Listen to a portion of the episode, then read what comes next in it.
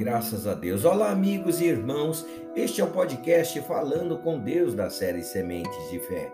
Hoje, 21 de janeiro. Onde está o seu tesouro? Porque onde está o teu tesouro, aí estará também o teu coração. Mateus capítulo 6, verso 21. Meus irmãos, o valor do homem é definido pelo tipo de objeto que ele ama e a que se consagra. Onde estiver o seu tesouro, aí estará a sua vida. Se o seu tesouro é Jesus, então a sua vida é toda dedicada a Ele. Nada e ninguém poderá atingir o seu coração. Pois se o seu tesouro é Jesus, seu coração estará em Jesus. Quem poderá tocar nele, não é verdade? Mas se o seu tesouro estiver nas coisas perecíveis, ou no marido, na esposa, no filho ou em sua própria reputação, então o seu coração estará nessas coisas. Quando isso for atacado, seu coração será atingido. E por essa razão nos foi dito: sobre tudo que se deve guardar, guarda o coração, porque dele procedem as fontes da vida. Provérbios, capítulo 4, verso 23. A verdade é que quando colocamos a nossa vida em Deus, com sinceridade, fazendo dele o nosso tesouro, recebemos o retorno.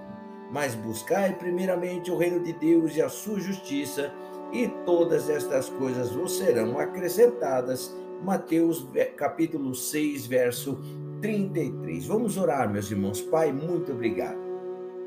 O nosso tesouro, meu Deus querido, está nos céus, Pai. Está onde está, meu Deus glorioso, o trono do Senhor a tua fidelidade, a tua bondade que acompanha as nossas vidas todos os dias.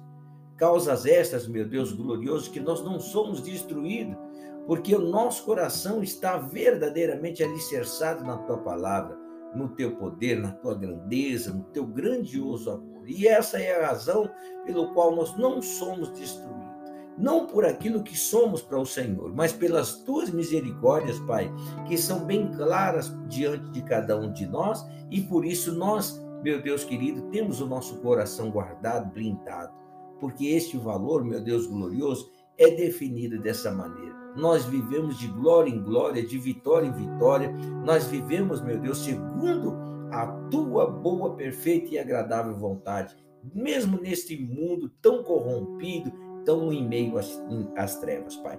Pai, eu oro por este dia, pedindo aos projetos, pedindo pela família deste meu irmão, desta minha irmã, proteção aos caminhos, Pai. Pedindo que o Senhor Deus lhe abra a porta, Pai.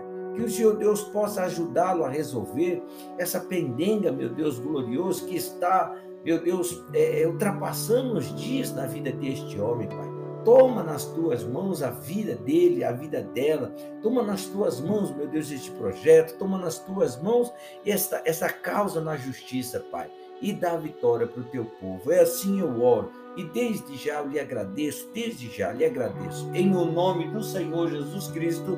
Amém. E graças a Deus. Olha, meu irmão, seja sábio e faça do Senhor Jesus o, o seu tesouro, para que a sua vida e o seu coração estejam sempre bem guardados no Senhor.